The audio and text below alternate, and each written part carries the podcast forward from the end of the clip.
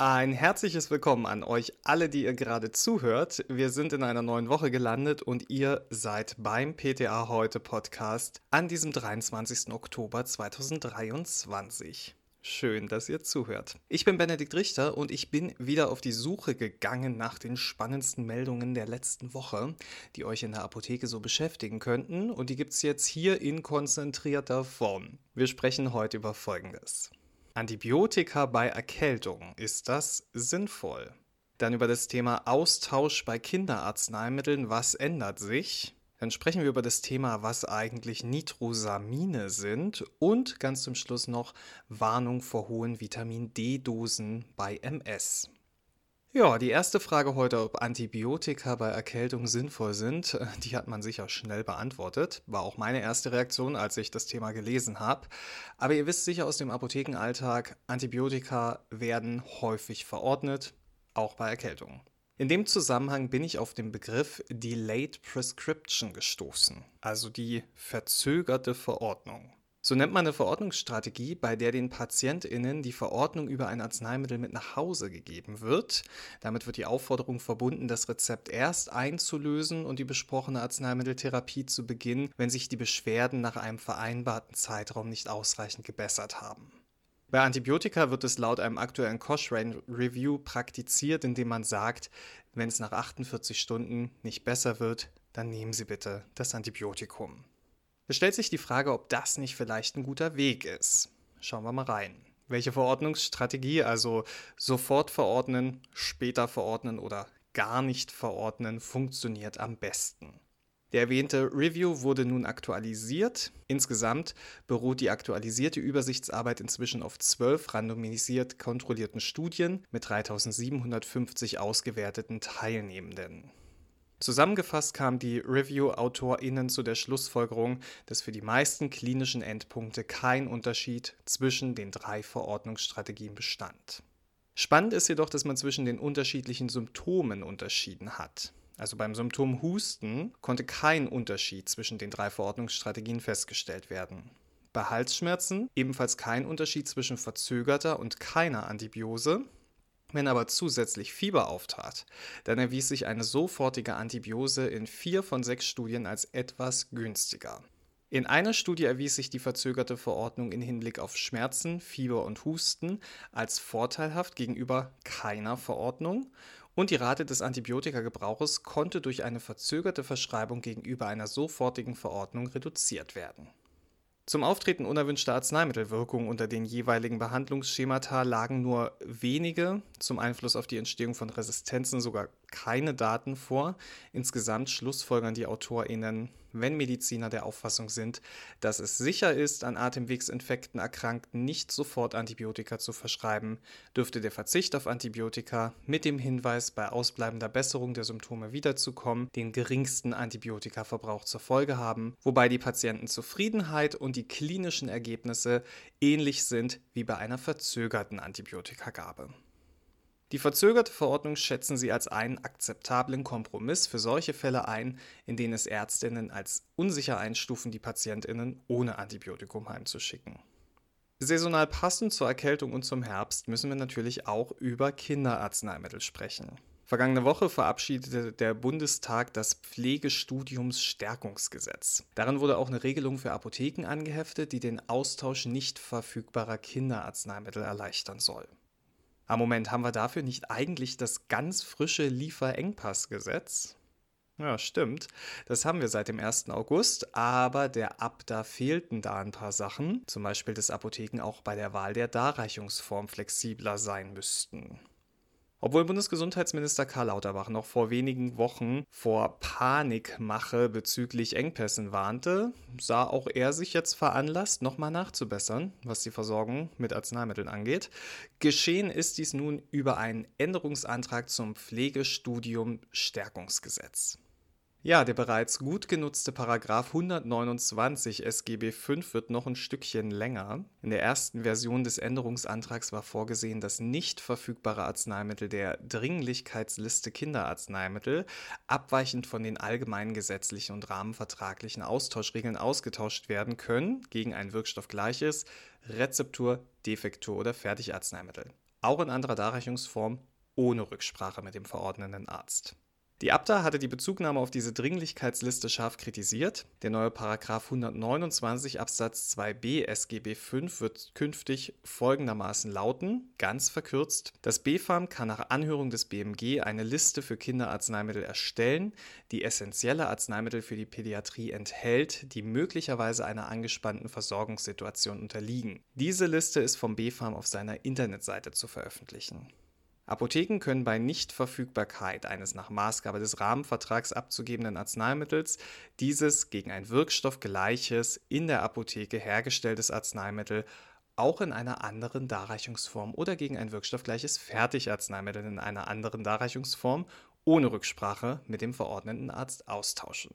Wie gesagt, das war die ganz, ganz kurze Version. Den genauen Wortlaut von diesem Passus könnt ihr auf ptaheute.de nachlesen. Eine Nichtverfügbarkeit liegt vor, wenn das Arzneimittel trotz zweier Anfragen beim Großhandel nicht in angemessener Zeit zu beschaffen ist. Ein Großhandel reicht, wenn die Apotheke nur von einem vollversorgenden Großhändler beliefert wird und eine Retaxation wird für diese Fälle des Austauschs ausgeschlossen. Entsprechende Regelungen werden überdies in der Apothekenbetriebsordnung für Privatpatientinnen, Selbstzahler und Beihilfeempfangende verankert. Also die Dringlichkeitsliste ist raus, aber zufrieden ist die Abda nicht. Abda-Präsidentin Gabriele Regina Overwiening erklärte, die jetzt vom Bundestag beschlossene Regelung sei aus Sicht der Apotheken absolut unpraktikabel. Da die neuen Entscheidungsbefugnisse an eine BfArM-Liste knüpfen, die es noch gar nicht gäbe, werde es in den kommenden Erkältungswochen auch keine kurzfristigen positiven Effekte geben können. Für die geplanten Erleichterungen, sagt sie, werden dann stets neue Rezepte von den Arztpraxen angefordert werden müssen. Also selbst wenn es diese Liste gäbe, werde es den Apothekenteams nicht leicht gemacht. Vor jedem Austausch und vor jeder Rezeptur müssen sie erst auf der Internetseite des BfArM recherchieren, ob sie die neuen Austauschfreiheiten überhaupt anwenden dürfen. Diese komplizierte und bürokratische Vorgehensweise ist insbesondere in der sehr sensiblen Versorgung von Kindern nicht zu gebrauchen, sagt Overwiening. Viel sinnvoller wäre es laut ihr gewesen, den Apotheken die neuen Entscheidungskompetenzen grundsätzlich für alle ärztlich verordneten und nicht verfügbaren Kinderarzneimittel einzuräumen. Es ist sehr schade, dass eine eigentlich zielführende Diskussion mit Bundesgesundheitsminister Lauterbach und den anderen Berufsgruppen somit im Nachhinein zu einem Scheinvorhaben wird, dass die Versorgung nicht verbessert, so die Abda-Präsidentin abschließend. Wann die neue Regelung in Kraft tritt, ist noch unklar. Die nächste Sitzung des Bundesratsplenums ist erst am 24. November. Erst danach könnte das Gesetz verkündet und damit wirksam werden. Ja, auch auf der EU-Ebene tut sich einiges in puncto Gesetze und Richtlinien. Zum Beispiel gibt es neue Grenzwerte für Lebensmittelzusatzstoffe. Im Besonderen geht es um die Nitrosamine. Ja, Nitrosamine, die kennen wir sicher alle mittlerweile, weil die uns schon den ein oder anderen Engpass beschert haben bei Valsartan zum Beispiel. Nitrosamine sind organische Verbindungen, die in ihrer Struktur eine funktionelle Nitrosogruppe aufweisen. Diese Verbindungen können in Nahrungsmitteln, Tabakerzeugnissen sowie Gummi- und Latexprodukten enthalten sein. Nitrosamine können sich aber auch selbst im Körper bilden. Denn immer dann, wenn Aminverbindungen wie Aminosäuren auf Nitritanionen treffen, dann könnten diese zu Nitrosaminen reagieren. Auch Nitratanionen tragen zur Entstehung von Nitrosaminen bei, denn Nitrate können im Körper enzymatisch in Nitrit umgewandelt werden. Könnt ihr euch am Kopf mal die Strukturformel aufmalen und checken, was ihr noch so an Chemiewissen habt. Bei mir sieht es da recht düster aus. Aus zahlreichen Tierversuchen wissen wir, Nitrosamine weisen eine eindeutig krebserzeugende Wirkung auf. Das gilt sowohl für die orale Applikation als auch nach inhalativer Aufnahme. Es ist also davon auszugehen, dass die Substanzen auch im menschlichen Körper krebsauslösend wirken. Im Stoffwechsel werden aus Nitrosaminen Methylkationen gebildet. Diese können mit der DNA reagieren und dadurch zur Entstehung von Tumoren beitragen. Nach heutigem Kenntnisstand der Wissenschaft gibt es für Nitrosamine keine unbedenklichen Mengen, jede aufgenommene Dosis kann bereits schädlich sein. Der Mensch kommt vor allem durch die Ernährung mit Nitrosamin in Berührung. Bestimmte Fleisch- und Wurstprodukte sowie Fischerzeugnisse können relativ hohe Mengen an Nitrosaminen enthalten. Tierische Lebensmittel enthalten eine Vielzahl an verschiedenen Aminverbindungen, die unter dem Einfluss sogenannter Nitrosierungsmittel in Nitrosamine umgewandelt werden. Solche Nitrosierungsmittel können bei starkem Erhitzen der Nahrungsmittel entstehen, wie etwa beim Grillen, Braten oder Räuchern.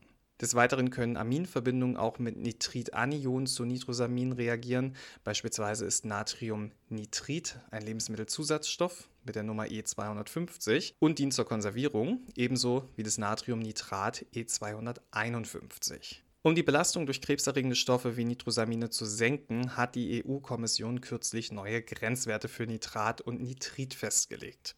Diese gelten immer dann, wenn die Verbindungen als Zusatzstoffe zu einem Lebensmittel zugesetzt werden, also zum Beispiel Natriumnitrit bzw. Natriumnitrat zur Konservierung. Natriumnitrit und Natriumnitrat. Hm, das nannte Oma doch Pökelsalz, oder? Hm, korrekt. Diese beiden Salze sind in zahlreichen Fleisch-, Fisch- und auch Käseprodukten enthalten. Früher diente der Zusatz dieser Salze vorrangig zur Hemmung des Wachstums des Bakteriums Clostridium botulinum. Heutzutage werden die Zusatzstoffe überwiegend zur Rotfärbung und Aromabildung eingesetzt. Die Werte an Nitriten und Nitraten müssen künftig um 20% niedriger liegen. Lebensmittelhersteller haben zwei Jahre Zeit, um ihre Produkte an die neuen Grenzwerte anzupassen. Aber auch Veganerinnen und Vegetarierinnen müssen aufpassen. Auch pflanzliche Nahrungsmittel enthalten zahlreiche Aminverbindungen. Nitratsalze nimmt die Pflanze nämlich aus dem Boden über die Wurzeln auf. Nitrate sind auch in Düngern enthalten und stellen für die Pflanze eine wichtige Stickstoffquelle dar, beispielsweise zum Aufbau von Proteinen und Nukleinsäuren. Nicht benötigtes Nitrat kann in der Pflanze gespeichert werden. Ja, und da ist es dann so, dass bestimmte Salat- und Gemüsesorten wie Rucola, Kohlrabi, Rettich, Radieschen, rote Beete und Spinat relativ hohe Mengen an Nitrat enthalten. Das Nitrat kann innerhalb der Pflanze oder im Körper bei der Verdauung zu Nitrit umgewandelt werden und mit den Aminen dann zu den gefährlichen Nitrosaminen reagieren. Allerdings muss man auch festhalten, dass pflanzliche Nahrungsmittel häufig Antioxidantien wie Ascorbinsäure enthalten, die die Bildung von Nitrosaminen unterdrücken können. Also halten wir fest, gepökelte und geräucherte Lebensmittel möglichst selten verzehren. Lebensmittel mit Pökelsalz sollten nicht gebraten oder gegrillt werden. Wurstwaren ohne Nitritpökelsalz sollten bevorzugt werden und nitratreiches Gemüse am besten aus Freilandanbau und während der Saison kaufen, dann ist der Nitratgehalt meist niedriger und Biogemüse enthält insgesamt weniger Nitrate als Gemüse aus konventionellem Anbau. Noch ein Blick ins Trinkwasser. Schließlich können ja auch aus dem Boden Nitratsalze ins Trinkwasser gelangen. Der Grenzwert da liegt bei 50 Milligramm pro Liter. Wasser mit höherer Konzentration an Nitrat darf nicht als Trinkwasser verwendet werden. Für Nitrit liegt der erlaubte Wert deutlich niedriger bei 0,1 Milligramm pro Liter Trinkwasser. Spuren von Nitrosamin könnten ebenfalls im Trinkwasser enthalten sein. Meist sind sie Nebenprodukte der Desinfektion oder gelangen über Schadstoffe aus der Umwelt hinein. Und dann gehen wir nochmal zurück zu unseren Satanen, denn zahlreiche Satane enthalten in ihrer Strukturformel einen sogenannten Tetrazolylrest. Zum Aufbau dieses heterozyklischen Rings mit insgesamt vier Stickstoffatomen wurde das Salz Natriumazid im Lösungsmittel Dimethylformamid eingesetzt. Um überschüssiges Natriumazid zu zerstören, wurde Natriumnitrit dazugegeben. Problematisch war nun, dass sich das Lösungsmittel mit der Zeit zu einer Aminverbindung zersetzen konnte. Durch die gleichzeitige Anwesenheit von Natriumnitrit konnten sich so die gefährlichen Nitrosamine wie das NDMA bilden. Im früher eingesetzten Herstellungsverfahren wurde kein Natriumazid eingesetzt. Und somit konnten sich auch keine Nitrosamine bilden. Der Satan-Hersteller hatte das Verfahren geändert, und zwar um höhere Ausbeuten zu erzielen und die Reaktionszeiten insgesamt ein bisschen zu beschleunigen. Im Laufe der Zeit wurden dann die Nitrosamine auch in allen anderen Satanen mit Tetrazolylrest wie Irbisatan und Olmesatan gefunden, später dann auch in weiteren Wirkstoffen. So wurde zum Beispiel N-Nitrosodimethylamin in Ranitidin gefunden. Das Nitrosamin entstand dabei während der Lagerung aus der Substanz selbst. Und aus diesem Grund ruht derzeit die Zulassung aller ranitidinhaltigen Arzneimittel. Hersteller von satanhaltigen Arzneimitteln müssen mittlerweile im Rahmen der Herstellung Nachweise auf Nitrosamine durchführen, dabei dürfen bestimmte Grenzwerte nicht überschritten werden. Und auch in der Rezeptur sind euch vielleicht mal Nitrosamine begegnet, insbesondere der basische Hilfsstoff Triethanolamin. Der wurde nämlich zahlreich zur Anhebung des pH-Werts bei der Herstellung von Carbomergelen oder Steratcremes eingesetzt. Triethanolamin lässt sich in den meisten Fällen problemlos durch die Substanz Trometamol ersetzen. Hierbei besteht keine Gefahr der Nitrosaminbildung. Ja, zum Herbst gehört nicht nur die Erkältung, sondern auch das Vitamin D3, auch bekannt unter der Bezeichnung Cholecalciferol. Denn im Herbst stehen wieder viele KundInnen in der Apotheke und befürchten Mangel, weil keine Sonne mehr scheint. Und tatsächlich kann ein Großteil der deutschen Bevölkerung von einer Substitution in den Wintermonaten profitieren. Eine Meta-Analyse des Deutschen Krebsforschungszentrums kam erst dieses Jahr zu dem Schluss, dass speziell Krebspatientinnen ihre Mortalität signifikant senken können, wenn sie täglich 400 bis 4000 internationale Einheiten Cholecalciferol einnehmen. Die tägliche niedrig dosierte Einnahme scheint dabei gegenüber einer hochdosierten Anwendung einmal monatlich oder alle vier Monate von Vorteil zu sein. Denn bei der hochdosierten Anwendung zeigte sich kein signifikanter Effekt auf die Mortalität. Hohe Vitamin D-Dosen scheinen also nicht allgemein besser wirksam bzw. sogar schlechter wirksam zu sein als niedrige Dosen. Jetzt mahnt die Arzneimittelkommission der deutschen Ärzteschaft, die AKDE, die sagt, grundsätzlich sollte Vitamin D3 ohne wissenschaftlich belegte Indikation und ohne ärztliche Begleitung nicht in hoher Dosierung angewendet werden. Hintergrund dieser Warnung ist die Einnahme von D3 bei Patientinnen mit multipler Sklerose im Rahmen des sogenannten Coimbra-Protokolls. Anlass der Warnung ist der Fall eines 65-jährigen Patienten, der über ein halbes Jahr 60.000 internationale Einheiten Vitamin D3 pro Tag zur Behandlung einer MS eingenommen und dann ein akutes Nierenversagen bei Hyperkalzämie entwickelt hatte. Die AKDR beschreibt den Therapieansatz des Coimbra-Protokolls als wissenschaftlich nicht belegt. Als theoretischer Hintergrund diene zwar eine individuelle Vitamin D-Resistenz für die Anwendung hoher Dosen von Vitamin D3, doch dem aktuellen Stand der wissenschaftlichen Erkenntnis entsprechende Studien, die die Wirksamkeit und insbesondere die Sicherheit von hochdosiertem Vitamin D3 bei MS belegen, liegen bislang nicht vor, heißt es. Die AKDE rät somit ausdrücklich vom Coimbra-Protokoll bei Multipler Sklerose ab. In der aktuellen S2K-Leitlinie zur Diagnose und Therapie der MS wird empfohlen, den Vitamin D-Spiegel bei PatientInnen mit MS zu überprüfen. Wird ein Mangel festgestellt, so soll dieser etwa durch Supplementation ausgeglichen werden.